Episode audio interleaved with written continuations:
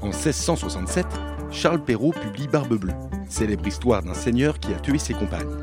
Mais comme souvent, ce conte est inspiré de faits réels. « 1438 à Tifauge, en Vendée. Deux hommes discutent à la taverne. Ça va Bertrand T'as l'air soucieux depuis tout à l'heure. Je- Je comprenais pas. Comment le baron, il arrivait à se taper toutes ses gonzesses et jamais une qui se vante les jours suivants Quand même, se faire sauter par le baron dans un château et dans un lit Et propre en plus. Ouais Et j'en ai jamais entendu une faire le tour du bourg en disant Devinez qui est intime avec le baron Ou euh, Si vous avez un truc à dire à notre bon maître, euh, parlez sous mes jupes Rien. Tiens, t'as raison. Eh ben, je crois savoir pourquoi elles disent jamais rien.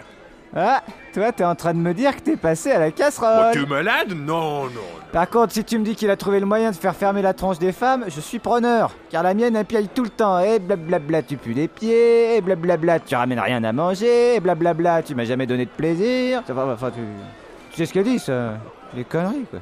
Bah, en fait, les femmes qui se font déflorer au château peuvent pas le dire parce que notre baron a ses petites habitudes avec les femmes.